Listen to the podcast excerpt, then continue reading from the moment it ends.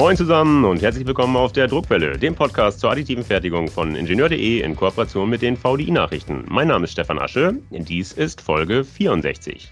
Liebe Hörerinnen und Hörer, heute heißt es stramm stehen. Heute sind wir nämlich bei der Bundeswehr, genauer gesagt bei der Marine. Und hier werden wir nicht etwa sprechen mit Schiffsjungen und Leichtmatrosen, nein, stattdessen haben wir einen Kapitän, Leutnant sowie einen promovierten Ingenieur und 3D-Druckexperten an Bord. Die beiden Offiziere werden uns auf der Druckwelle erklären, was die deutsche Marine in Sachen additive Fertigung schon vom Stapel hat laufen lassen und welchen Kurs sie diesbezüglich in Zukunft einschlagen möchte. Beide sind uns via Internet zugeschaltet, einmal aus Hamburg und einmal aus Erding. Ich freue mich sehr begrüßen zu dürfen den Kapitänleutnant Sascha Hartig und Dr. Felix Zimmer. Ahoi, Herr Kaloy und moin, Herr Dr. Zimmer. Bitte stellen Sie sich zunächst selbst kurz vor. Ja, schönen guten Morgen. Mein Name ist Felix Zimmer, bin 35 Jahre alt. Ich habe in Stuttgart Luft- und Raumfahrttechnik studiert, bin dann vor achteinhalb Jahren zur Bundeswehr gekommen. Und zwar hierhin, wo ich auch jetzt heute noch bin, an das Wehrwissenschaftliche Institut für Werk- und Betriebsstoffe kurz das WIWEB. Ich leite dort im Bereich der additiven Fertigung, das heißt, ich bin zuständig für Forschungsaktivitäten in diesem Bereich, aber als Leiter des 3D-Druckzentrums und Projektleiter darf ich mich auch mit diversen Themen aus der Erprobung und Nutzungsphase beschäftigen. Ja, und mein Name ist Kapitänleutnant Sascha Hartig. Ich bin 33 Jahre alt. Ich bin seit 2008 bei der Bundeswehr und habe äh, seit über zehn Jahren 3D-Druck gemacht und habe jetzt die Möglichkeit, als Koordinator 3D-Druck Marine diese Technologie auch äh, wirklich sozusagen in die Truppe einzuführen, an, an, Bord einzuführen, an Bord teilweise mitzufahren, den Soldaten sozusagen das Handwerk beizubringen und zu zeigen und führe sozusagen das in die Marine ein und vor allem halt natürlich mit dem Projekt zusammen. 33 Jahre alt und Kapitänleutnant. Ist das üblich in so jungen Jahren? Kann man das schaffen? Offensichtlich kann man das schaffen, aber ist das normal? Ähm, ja, äh, mittlerweile ist es doch äh, normal. Ich bin auch mittlerweile schon, glaube ich, seit über drei Jahren Kapitänleutnant. Also man kann es teilweise auch, je nachdem, wann man in die Offizierslaufbahn einsteigt, auch äh, unter 30 schaffen, aber danach wird es schon schwierig. Also hat eine gewisse, man muss eine gewisse Zeit lang äh, Leutnant gewesen sein, um dann Kapitänleutnant zu werden. Okay, und Herr Dr. Zimmer, bei Ihnen habe ich rausgehört, Luft- und Raumfahrt studiert, heute bei der Marine. Wie kam es dazu? Ja, also ich bin ja nicht direkt bei der Marine. Das WIWAP ist ja bundeswehrweit äh, zuständig ah, okay. für alles, was okay. Werk- und Betriebsstoffe hat. Und ich bin äh, klassischer Quereinsteiger. Also das heißt, äh, zivil studiert, was gemacht, äh, mich dann umgeschaut, wie es weitergehen soll und bin so bei der Bundeswehr und dort auch im zivilen Bereich gelandet. Ja, und das geht, sage ich mal, für jeden, der Interesse hat, auch so. Kommen wir am Ende noch zu. So, lassen wir uns loslegen. Ganz offen, die Bundeswehr gilt in den Köpfen vieler ja nicht unbedingt als die technologische Speerspitze. Sie alle kennen die Klagen über die Missstände bei der Ausrüstung. Bei der additiven Fertigung, so scheint es mir, gilt das nicht so. Können Sie kurz schildern, wann sind entsprechende Additive Manufacturing Initiativen in der Bundeswehr, in der Marine gestartet worden? Ja, also insgesamt ist es so, mit dem Thema ähm, des 3D-Drucks oder der additiven Fertigung beschäftigt sich das VIVEB als Forschungseinrichtung schon über ein Jahrzehnt. Ähm, so einen richtigen Schub gab es dann im Jahr 2017, als auch das 3D-Druckzentrum der Bundeswehr offiziell gegründet wurde. In dem Jahr haben wir auch äh, schon begonnen mit dem Pilotprojekt 3D-Druck im Einsatz, äh, wo wir einen 3D-Drucker in Afghanistan hatten. Und ja, seither werden eben die Möglichkeiten ausgelotet, Teile auch durch der Bundeswehr, das heißt in der Bundeswehr herzustellen, ähm, um letztendlich die Verfügbarkeit dieser Teile zu verbessern. Ende 2018 wurde dann auch noch ein großes Projekt begonnen, sogenanntes Concept Design und Experimentation Projekt, wo alle möglichen relevanten Bereiche, nicht nur die technischen betrachtet wurden. Und auch da ging es im Schwerpunkt darum, die Möglichkeiten auszuloten und in diesem Zuge auch verschiedene Experimente durchzuführen. Und bei der Marine ging das dann äh, sozusagen auch so um und bei 2019 äh, mit dem CD&E-Projekt, was gerade der Herr Zimmer angesprochen hatte ähm, dann halt auch los. Dass äh, die Marine war erst so ein bisschen, naja, Ressentiments gegen die Technologie, ob wir das halt wirklich brauchen. Und ein bisschen nach ein bisschen Überzeugungskraft hat es dann auch wirklich äh, den Schalter umgelegt. Ähm, und mit äh, sehr vielen Experimenten, die äh, ich dann auch in, in der Promotionszeit durchgeführt habe, haben wir dann halt auch in der Marine wirklich äh, ein sehr gutes Feedback bekommen können, dass äh, 3D-Druck halt auch äh, an Bord sehr gut eingesetzt werden kann und haben dann im Endeffekt auch seit 2019 mehrere Einheiten mit äh, 3D-Druckern ausgestattet und in wissenschaftlichen Experimenten aus ähm, sozusagen ähm, erarbeitet, inwieweit 3D-Druck nutzbar ist. Also da geht es auch immer weiter voran. Klingt spannend. Trauen Sie sich so einen kleinen Überblick zu, wie viele Drucker welcher Art, Kunststoff, Metall, Keramik, Brot, was weiß ich, gibt es heute in der Bundeswehr, gibt es heute in der Marine? Haben Sie dazu Zahlen?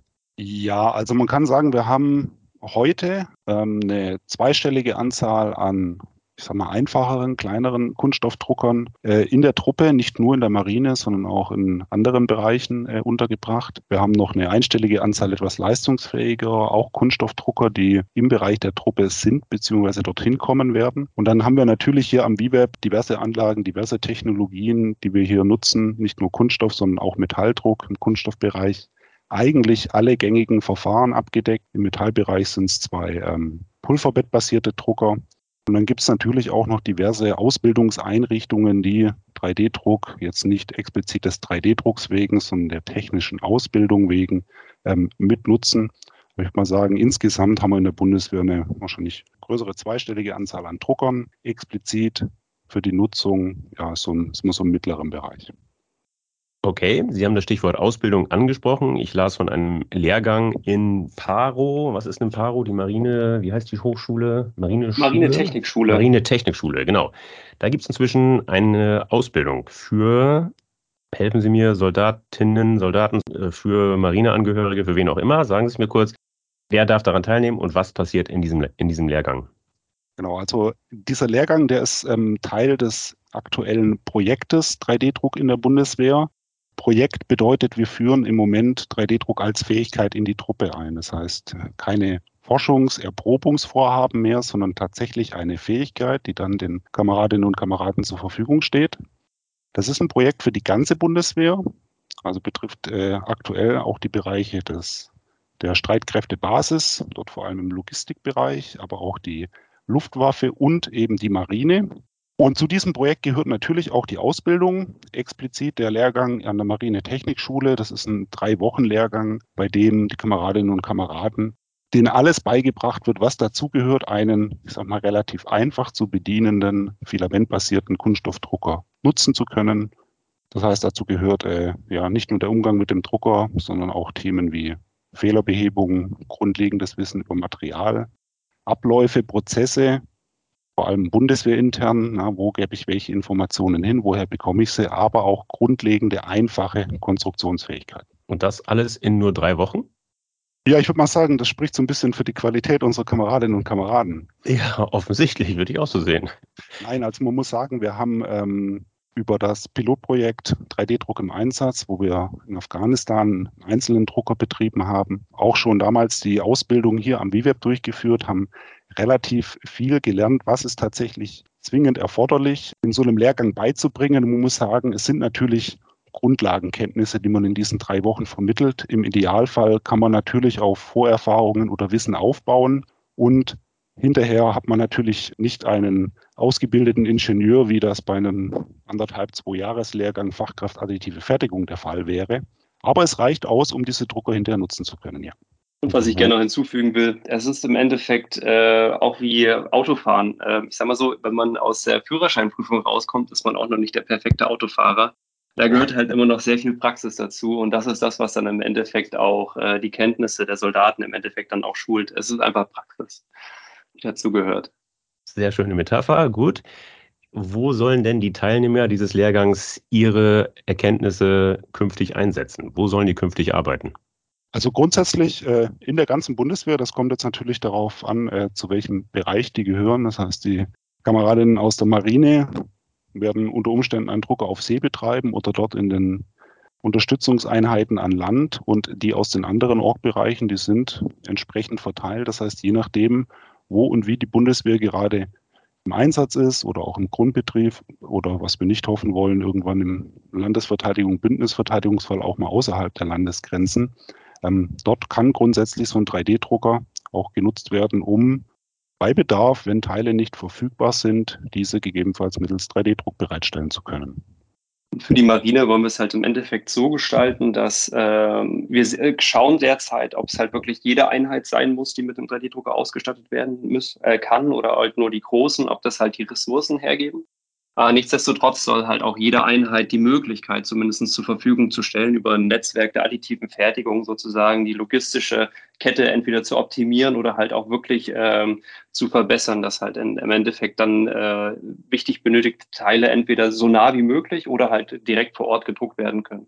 Und wenn das halt an Bord zum Beispiel halt nicht funktioniert, gibt es dann halt die nächsthöhere Ebene, die dann halt unterstützt, zum Beispiel halt Systemunterstützungsgruppen, wenn das halt bei kleineren Booten zum Beispiel ist oder halt auch in der Einsatzflottille bei größeren Fregatten, dass dann da halt auch die Möglichkeit besteht, für die Soldaten im Endeffekt auf Ressourcen zurückzugreifen, wie dann halt auch größere Kunststoffdrucker oder halt mit Höherleistungs, äh, äh, Hochleistungspolymeren im Endeffekt ähm, dann Teile herzustellen oder dann halt auch noch höhere Ebene dann halt im 3D-Druckzentrum der Bundeswehr dann ähm, auch zum Beispiel Metallteile oder ähnliches herzustellen. Also dieser, dieser Netzwerkgedanke, der ist auch was ganz äh, Wichtiges. Das heißt, wir werden auch leistungsfähigere Drucker an wenigen Standorten in der Bundeswehr haben, die dann letztendlich aber die gesamte Bundeswehr beliefern können, äh, wenn ein Bedarf besteht. Das heißt, sie brauchen nicht zwingend einen 3D-Drucker, um von diesen Möglichkeiten profitieren zu können. Klingt gut, klingt praktisch. Stichwort Praxis. Können Sie Fallbeispiele nennen? Was wurde tatsächlich schon gedruckt an Bauteilen, an Ersatzteilen für die verschiedenen Teile der Bundeswehr? Ich mache gerne mal so ein bisschen den Anfang, ähm, zum Beispiel Pilotprojekt Afghanistan oder auch die Anfragen, die wir hier am WWEB als 3D-Druckzentrum bekommen. Größtenteils sind das kleine, sicherheitsunkritische Bauteile, ähm, die, wenn sie fehlen, aber doch teilweise erhebliche Einschränkungen mit sich bringen können. Zum Beispiel äh, Halterungen, um ihre Nachtsehbrille am Helm zu befestigen. Ja, das heißt, das sind einfache Kunststoffbauteile. Wenn die allerdings nicht verfügbar sind oder kaputt gegangen sind und Sie Ihre Brille nicht mehr befestigen, schränkt Sie das schon operativ deutlich ein.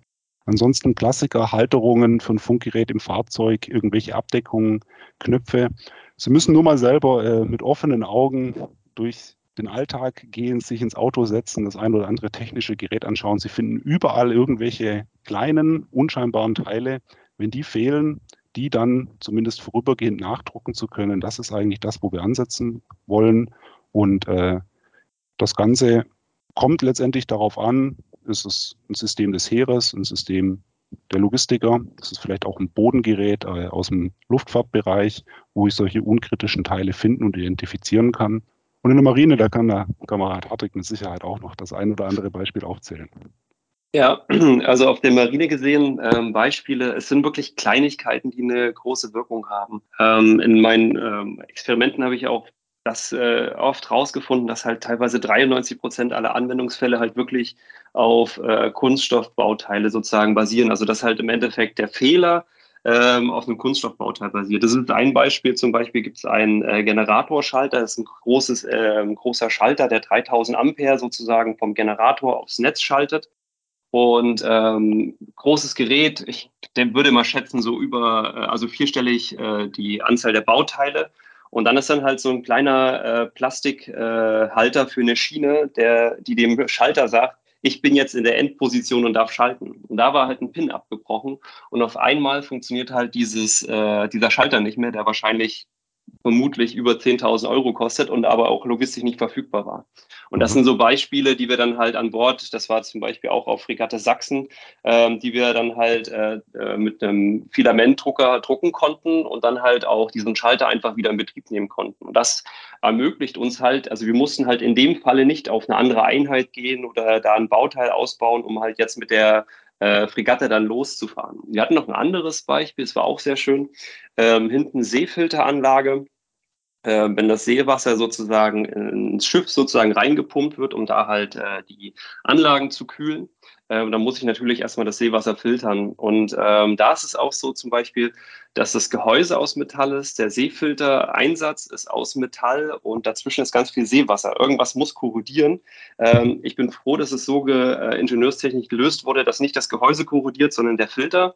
Das macht ein bisschen weniger Arbeit. Aber trotzdem ist es halt so, dass ich dann immer wieder halt die Filter wechseln muss. Und vor allem das Problem ist, wenn ich die reinigen möchte, wenn da Muscheln oder ähnliches dran sind äh, und ich da halt mit einem Hammer dagegen schlage, wenn das Ding ein bisschen korrodiert ist, dann ist es halt äh, im Nu im Endeffekt defekt. Und wir haben halt im, äh, wir haben da einen Nylonfilter, also aus Nylon haben wir das äh, einen Filter gedruckt. Das ist schön schlagfestes Material und dadurch kann ich das deutlich besser reinigen. Und ein richtig schönes Beispiel habe ich auch noch ähm, aus wirklich, wo eine Fregatte sehr weit weg war. Wir hatten äh, eine Fregatte, die im Indopazifik unterwegs war und die hatten zum Beispiel ein Problem mit einem Lüfterrad Das heißt, äh, sozusagen so ein Lüfterrad war an einer angehängten elektrischen Pumpe und die Pumpe ist wiederum ähm, für ein System verantwortlich, zum Beispiel Feuerlöschsystem. Und da war es halt so, dass die äh, Flügelräder kaputt waren vom Originalteil und natürlich im Indo-Pazifik jetzt nicht genau für diese Pumpe das richtige Ersatzteil verfügbar war. Und da war es dann halt auch so, dass erstmal die Besatzung an Bord versucht hat, äh, mit 3D-Druck da ein Bauteil herzustellen. Das hat mehr oder weniger gut funktioniert. Dann haben die das ähm, in den Heimathafen zu uns digital erstmal geschickt. Dann haben wir das nochmal ähm, ausprobiert, nochmal halt äh, verbessert, die Konstruktion auf einem Schwesterschiff hier vor Ort ausprobiert, um dann halt die digitalen Daten wieder zurückzuschicken. Und dann hat das auch wunderbar funktioniert. Und die Fregatte musste halt nicht extra irgendwo einlaufen. Und wenn man das nochmal so ein bisschen ähm, sehen möchte, kann ich nur empfehlen, bei YouTube gibt es ein Video von der Bundeswehr, nennt sich Do-It-Yourself-Regatte. Da habe ich auch noch ein paar Beispiele, da kann man sich das mal anschauen. Tolle Beispiele, vielen Dank dafür. Witzigerweise, Herr Dr. Zimmer sprach von unkritischen Teilen und nannte als Beispiel diese Halterung für Nachtsichtgeräte am Pilotenhelm. Von dieser Halterung habe ich in Erfurt auf der Rapid Tech äh, schon gehört. Ein Kollege der Luftwaffe äh, hat mir genau davon erzählt. Und ich fand es absolut beeindruckend, ein in meinen Augen wirklich sicherheitsrelevantes Bauteil, dass die Bundeswehr das mal eben kurzerhand aus dem 3D-Drucker zaubert. Ja, wobei man muss dazu sagen, also dieser, diese Halterung, die kommt ursprünglich vom Piloten, äh, wird da auch nach wie vor eingesetzt, äh, ist mittlerweile aber so, dass diese Nachtsehgeräte nicht mehr nur äh, in den fliegenden Systemen zum Einsatz kommt, sondern auch in den Landsystemen, wo sie durchaus auch etwas anderen Belastungen ausgesetzt wird, was dann auch die Ursache war, dass die ein oder andere Halterung zu Bruch ging. Das heißt, es kommt natürlich einerseits auf das Bauteil an, aber auch in welche Umgebung äh, sie das Ganze nutzen. In einem fliegenden System beziehungsweise als Teil der Ausrüstung eines Piloten mit Sicherheit äh, kritisch zu bewerten, solange wir uns bei einem Bodensystem, also sprich einem Fahrzeug befinden, geht natürlich der, der mögliche Schaden im Falle eines Versagens äh, auch drastisch runter.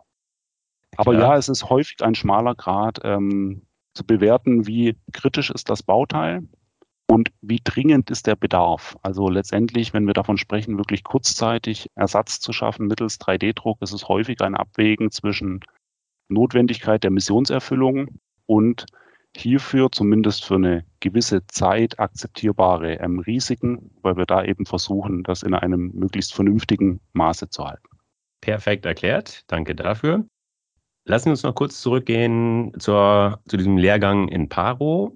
Wie viele Soldatinnen und Soldaten sollen da künftig, beispielsweise jährlich, mit der Technologie vertraut gemacht werden? Also im Moment haben wir so eine ähm, mittlere zweistellige Anzahl an Soldatinnen und Soldaten, den 3D-Druck vermittelt wird, um das hinterher auch als Fähigkeit nutzen zu können. Ähm, das ist auch das, was in, an der Marinetechnikschule in Paro vermittelt wird. Dann, ich hatte es eingangs erwähnt, es gibt natürlich auch die allgemeine technische Ausbildung an ähm, diversen Stellen. Da kommen mit Sicherheit noch einige dazu. Eine konkrete Zahl kann ich Ihnen da im Moment gar nicht sagen. Und wir werden ähm, schauen, was die Zukunft, die nächsten Jahre so bringt, ob wir tatsächlich zu dem Schluss kommen, ja, wir müssen die Anzahl an 3D-Druckern und damit auch die Anzahl an ausgebildeten Personen noch deutlich erhöhen oder ob wir eher sagen, brauchen lieber noch etwas leistungsfähigere Drucker irgendwo an zentralen Standorten, die dann mehr Output liefern können, aber natürlich nicht so viel, dafür besser ausgebildetes Personal benötigen. Sie hatten es erwähnt, der Lehrgang dauert nur drei Wochen. Und Sie hatten auch gesagt, dass das entsprechende Vorkenntnisse bzw. einen gewissen Ausbildungsgrad der Teilnehmer voraussetzt. Welcher Ausbildungsgrad wird denn vorausgesetzt? Also eine strikte Voraussetzung in dem Sinne, dass man nur dann teilnehmen darf, die gibt es nicht. Ähm, wir versuchen aber nach Möglichkeit Personal mit technischem Hintergrund, im Idealfall vielleicht sogar auch privaten Vorerfahrungen im Bereich 3D-Druck zu identifizieren. Aber grundsätzlich ist es so, dass alles das, was Sie wissen müssen, um hinterher so einen einfachen Kunststoffdrucker bedienen zu können, wird Ihnen in diesen drei Wochen vermittelt. Also Sie müssen quasi, um die Metapher aufzugreifen, nicht vorher schon mal schwarz übers Feld gefahren sein, um hinterher Auto fahren zu dürfen. Wenn das aber der Fall ist, ist das natürlich hilfreich. Okay. Ähm, lassen Sie uns nochmal, um noch eine Metapher zu bemühen, nochmal eintauchen in die Marine. Herr Hartig, schildern Sie bitte, auf welchen Schiffen stehen denn aktuell schon Drucker?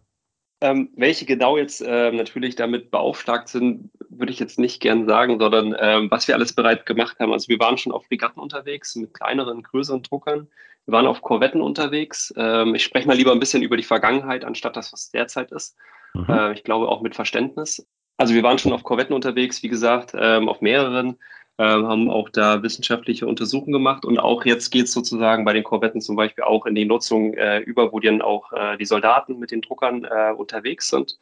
Ähm, wir waren auch schon auf Einsatzgruppenversorgungen, also auf den ganz großen Einheiten, die dann halt auch wirklich äh, teilweise 150 Meter lang und wirklich sehr viel Platz in ähnliches haben, weil wir halt im Endeffekt alles äh, ausprobieren wollen. Im Endeffekt, wie Ressourcen genutzt werden können an Bord. Vor allem das große Problem ist ja, die Soldaten an Bord sind nicht dafür da, Ersatzteile herzustellen oder halt äh, zu konstruieren oder ähnliches, ähm, sondern eigentlich sind sie ja für einen ganz anderen Auftrag an Bord.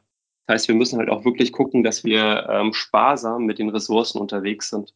Ähm, ansonsten auch auf den kleinsten Einheiten waren wir bisher auch unterwegs. Es gab letztes Jahr äh, ein U-Boot, was da mit, äh, mit dem 3D-Drucker zur See gefahren ist. Das heißt also von groß bis klein haben wir äh, mittlerweile fast alle Einheiten abgedeckt, wo schon mal, also zumindest auf der Einheitenklasse ein 3D-Drucker mitgefahren ist. Und die werden jetzt auch Stück für Stück äh, über das Projekt äh, dann je nachdem, wie wir da auch weiter verfahren, äh, dann ausgestattet. Auch wenn ich jetzt persönlich nicht bei der Marine war. Ich, ich, bin Ostfriese und als solcher weiß ich, wie es auf See mitunter zugeht. Ich war auch mal Praktikant auf einem Küstenmotorschiff als Student. Von daher äh, weiß ich, dass das nicht immer, dass wir nicht grundsätzlich von ruhigen Gewässern reden. Ich erinnere mich an ganz üble Wellen und Schwankungen. Details erspare ich Ihnen und den Hörern. Deshalb die Frage, funktioniert die Technologie auch unter diesen Umständen sicher und zuverlässig?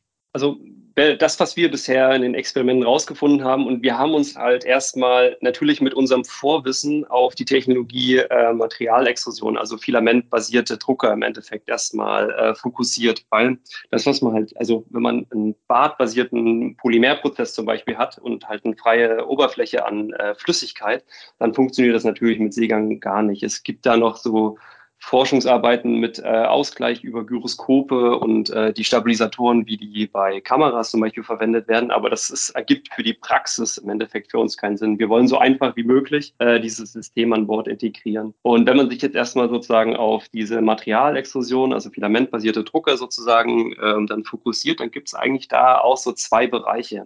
Einerseits gibt es halt äh, sehr kleine Drucker, die sehr leicht sind, wo dann halt auch der Druckkopf dementsprechend ähm, nur wenige hundert Gramm oder sowas ähnliches halt hat, der dann durch die Beschleunigung, die halt durch den Seegang kommen, relativ wenig beeinflusst wird aufgrund der geringen Masse.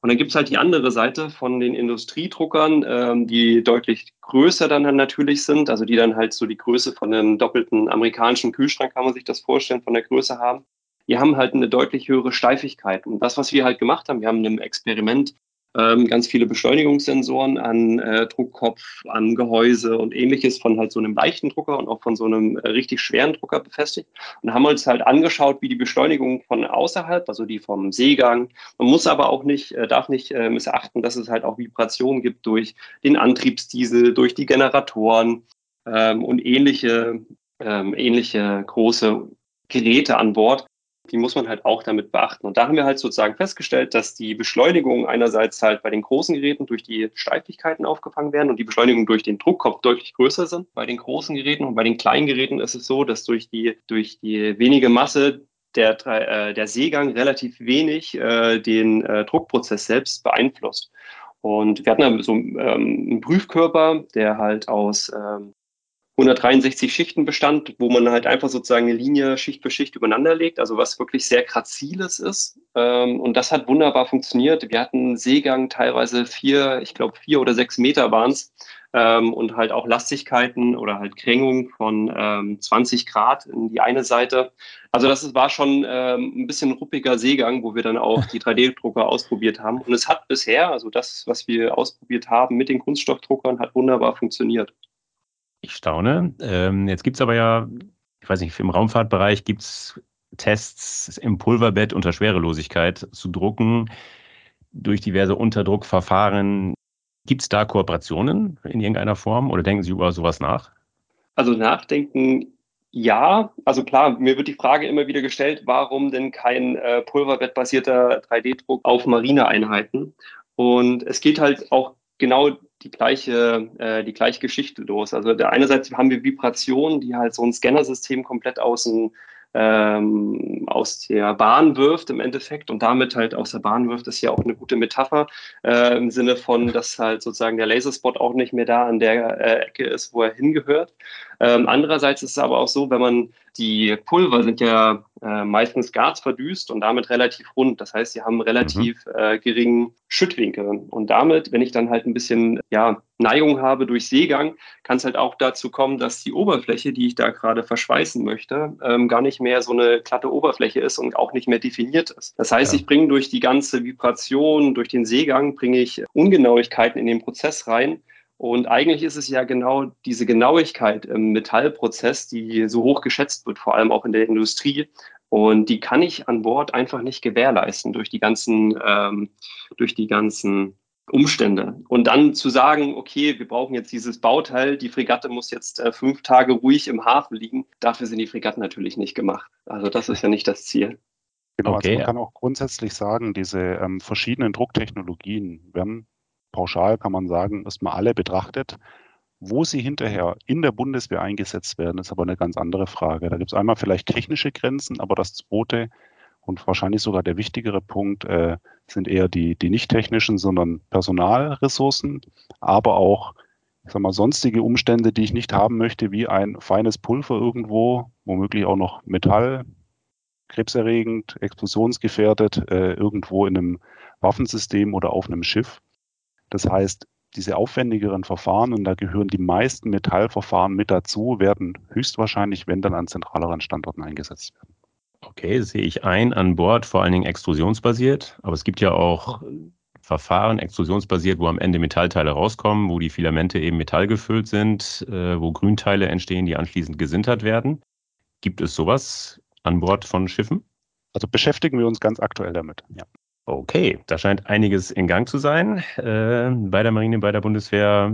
Verraten Sie uns noch kurz, wie wird denn an Bord konstruiert? Gibt es da spezielle Konstrukteure an Bord oder machen Sie auch Reverse Engineering?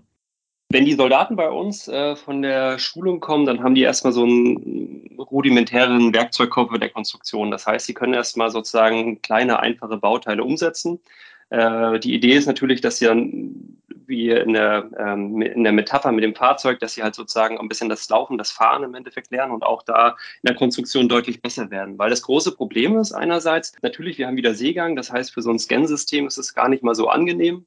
Andererseits ist es aber auch so, je nachdem, was, äh, was ich scannen möchte, habe ich ja auch gewisse Toleranzen. Und wenn ich halt zum Beispiel ein technisches Bauteil an Bord scanne, ähm, wie keine Ahnung, ähm, zum Beispiel halt dieser äh, diese kleine Plastikbauteil, was ich vor uns erzählt habe, von diesem ähm, Generatorschalter. Dann hat es teilweise auch Hinterschnitte oder sowas, wo ich gar nicht so richtig reinkomme zum Scannen. Und das andere ist, die Genauigkeit ist halt teilweise gar nicht hoch genug von diesen Handheld-Scannern. Andererseits habe ich aber halt auch nicht die Ressource an Bord, halt genauere Scanner zu nutzen im Sinne von, ähm, keine Ahnung, Laserlinienscanner oder ähnliches, weil ich teilweise den Platz nicht habe oder wir auch gar nicht ähm, so viele Ressourcen haben, um das auf jedem Schiff zum Beispiel zu verteilen. Oder ähm, was natürlich das Schönste wäre, wäre ein Computertomograph an Bord. Aber Dafür habe ich halt nicht den Platz, nicht die Ressourcen, dafür sind die Schiffe mhm. nicht ausgelegt. Also das heißt, dass einfache Konstruktionen erstmal an Bord durch die äh, Leute, äh, durch die Soldaten durchgeführt werden, Messschieber voran und äh, mauslos geht's. Und alles, was dann sozusagen komplizierter ist, ähm, da haben wir dann halt natürlich auch im Reachback äh, die Möglichkeit, also das heißt an Land, äh, die Soldaten halt auch zu unterstützen. Und das ist halt auch das Wichtigste. Ne? Wir wollen die Soldaten an Bord nicht überfordern und die jetzt nicht auch noch sagen, hier, ihr müsst jetzt dieses Bauteil da einscannen und das dauert jetzt nochmal also es ist ja wirklich so, das Scannen ist ja auch nicht das Ende. Also ich muss ja dann auch den Datensatz übertragen aus dem Punktemodell eine Flächenwolke, äh, also äh, aus der Punktewolke ein Flächenmodell machen. Das muss ich ja teilweise nochmal nachbearbeiten, dass halt auch wirklich eine gute Fläche daraus wird und kein Murks. Aus dem Flächenmodell wieder ein Volumenmodell und das kann ich ja dann erst wieder für den 3D-Druck benutzen. Und wenn ich dann da in einem einfachen Bauteil mehr als zwei Stunden investieren muss, dann ist der geübte Konstrukteur da deutlich schneller. Und wie gesagt, also wenn es dann doch deutlich komplexer wird, dann ähm, hat das VWeb und 3D-Druckzentrum so viele schöne ähm, Scan-Verfahren, äh, wo dann entweder das Bauteil hingeschickt wird oder ähm, ähnliche Verfahren wir angewendet haben, um dann halt ein digitales Bauteil zu bekommen. Das klingt nach vielen spannenden Aufgaben, ob nun an Bord oder äh, auf dem Festland. Für alle außenstehenden Ingenieure, die bei der Bundeswehr vielleicht noch nicht aktiv sind, aber dort aktiv werden wollen. Wie kommen die an Bord? Gibt es da irgendwelche Wege für Quereinsteiger? Also ich denke mal, wenn Sie wirklich an Bord wollen für eine längere Zeit, das sind bei uns größtenteils Soldaten, dann müssen Sie sich eben äh, verpflichten lassen, wenn Sie das wollen. Aber ansonsten gibt es in der Bundeswehr diverse Stellen, wo Sie als Arbeitnehmer oder auch Beamter, also im zivilen Teil ähm, der Bundeswehr tätig sein können. Auch diverse technische Dienststellen, auch äh, Forschungseinrichtungen, wie das WIWEB eine ist, wo Sie als ja, Quereinsteiger sich bewerben können, wenn sie die Erfüllung voraussetzen, wie sie haben wollen, bei uns landen und dann unter Umständen auch sehr lange hier bleiben. Ich selbst bin das beste Beispiel dafür. Wollte ich gerade sagen, genau. Prima. Damit kommen wir schon zur Schlussfrage, die wie immer gerne auch mit ein bisschen Augenzwinkern beantwortet werden darf. Ähm, ich bin viel auf Messen unterwegs, sehe da die aktuellsten, größten, schnellsten und teuersten Drucker. Die werden immer größer, immer leistungsfähiger. Inzwischen werden sogar schon komplette Schiffsrümpfe gedruckt, ob nun aus Metall oder aus Faserverbundwerkstoffen. Was halten Sie davon oder anders gefragt, würden Sie an Bord eines solchen Kahns anheuern? Also meine, also nach meiner Meinung immer, weil ich könnte natürlich dann auch, wenn irgendwas kaputt geht, könnte ich natürlich mir auch gleich sozusagen den Rumpf äh, wieder flicken im Endeffekt. ähm, das heißt, äh, hier ein Schiffsrumpf, der dann äh, irgendwie dann unzerstörbar ist oder lebend wird und dann sich immer wieder regeneriert. Äh, das würde mir als äh, Soldat oder Marinesoldat vor allem sehr gut gefallen. Ein nicht untergehendes Schiff. Ja, und bei mir, also ich finde es unglaublich spannend, auch diese großen Strukturen äh, realisieren zu können. Ob das jetzt ein Schiff oder was anderes ist, ist eigentlich erstmal zweitrangig.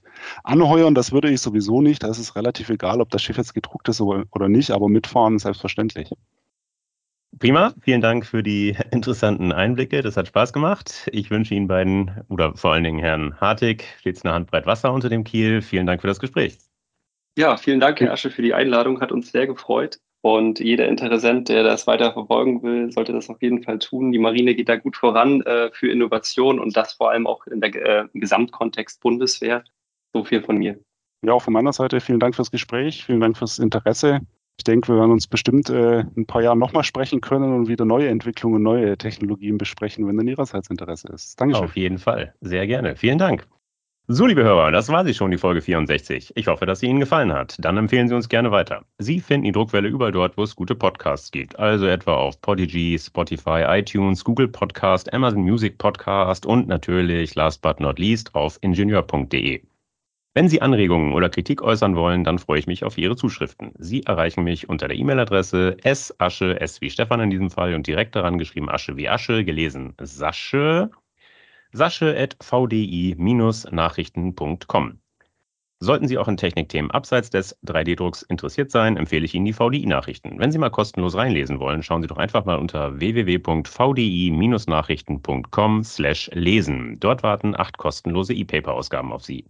Das war's für heute. Bleibt mir noch zu sagen, munter bleiben, auf Wiederhören und tschüss.